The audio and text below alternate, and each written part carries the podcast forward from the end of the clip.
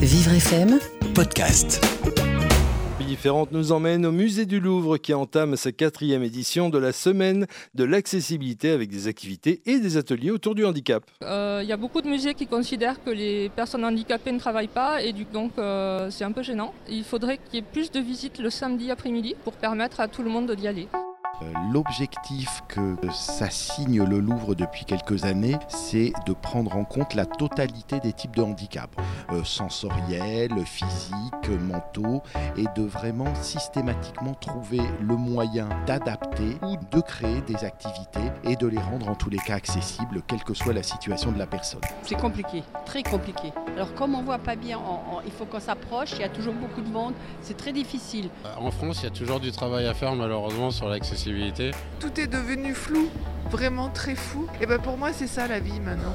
Pour les personnes aveugles et malvoyantes, on a mis en place, euh, avec une régularité euh, assez importante, des visites descriptives et tactiles. Il y en aura systématiquement dans toutes les expositions du musée, tant le Louvre-Musée que le Louvre-Palais. Alors moi, je trouve ça assez impressionnant de voir euh, des personnes avec une déficience visuelle avoir accès à des œuvres par un outil qui est le, le portable en fait. Donc là, l'idée, c'était de venir découvrir effectivement les casques en réalité virtuelle pour les déficients visuels et voir ce que ça leur apporte en fait. On voit tout. Parce que ce qui nous manque, nous les malvoyants, on ne voit pas les détails. Ah, c'est formidable. Ah oui, c'est impressionnant. On est un lieu important, on se doit d'être à l'avant-garde et d'être pilote sur un certain nombre de dossiers, et le dossier du handicap est un dossier majeur.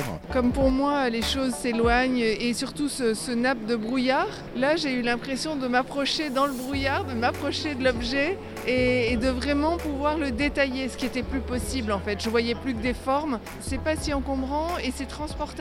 Non, ça change pas grand-chose. C'est- C'est comme, comme une ombre chinoise, quoi. Donc, euh, Pour nous, l'enjeu est de garantir une qualité d'accueil des publics toujours plus importante, faire se rencontrer à la fois le grand public et un public plus spécifique et faire que bah, chacun puisse se sentir le plus à l'aise possible au sein du Louvre sans qu'il y ait interférence entre toutes ces catégories de public et cette fréquentation très importante. Donc pour nous, garantir cette accessibilité pour tous est un enjeu majeur et un vrai enjeu de société. maintenant. Donc ça prouve que même aussi bien de loin que de près, euh, avec un appareil comme ça, on, bah, on a à nouveau accès aux œuvres, ce qui n'est pas possible en temps, en temps normal. hein. Et je pense que l'évolution de notre société fait que tout le monde considère que bah, le droit à la culture est vraiment un droit pour tous et qu'il faut absolument maintenant prendre en compte et développer tous ces éléments qui vont permettre à chacun de pouvoir accéder à la culture et pour nous euh, au musée, aux œuvres d'art. La semaine de l'accessibilité, c'est jusqu'au 5 février. Ça veut dire qu'il ne vous reste que deux jours pour en profiter. Un reportage signé Billy Ferrand à retrouver en podcast sur vivrefm.com. Vivre FM Podcast.